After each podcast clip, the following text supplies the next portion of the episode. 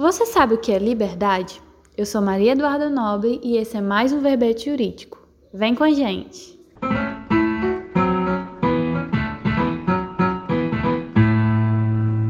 Basicamente, a liberdade representa o direito das pessoas de agirem a partir do seu livre-arbítrio, de acordo com a sua vontade própria, desde que seus atos não prejudiquem outras pessoas.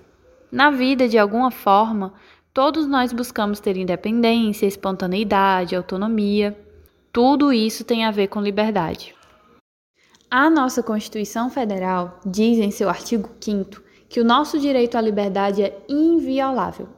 Esse tema é detalhado em algumas formas de liberdade que são mais visivelmente alecadas e protegidas por alguns incisos desse mesmo artigo, como, por exemplo, o nosso direito à livre manifestação do pensamento, à liberdade religiosa, de locomoção, isso é, de ir e vir, e de associação.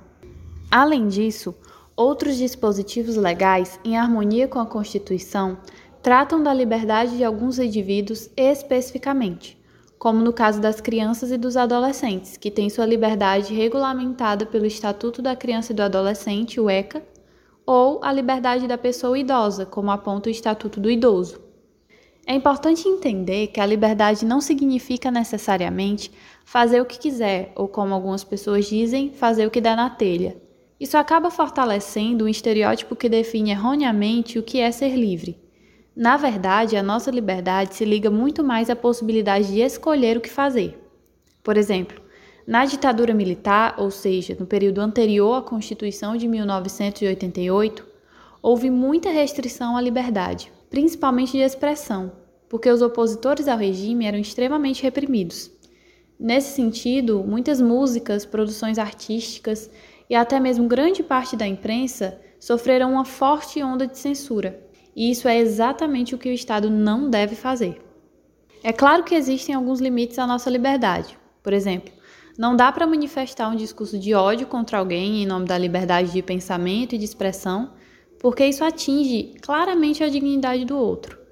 Como diria Simone de Beauvoir, querer ser livre é também querer livres os outros. Por hoje, ficamos por aqui.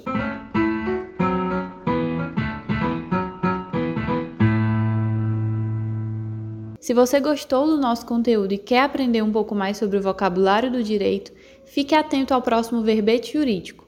Para mais informações, visite o nosso perfil do Instagram, o arroba falando direitos underline. O nosso endereço eletrônico é falandodireitos.gmail.com.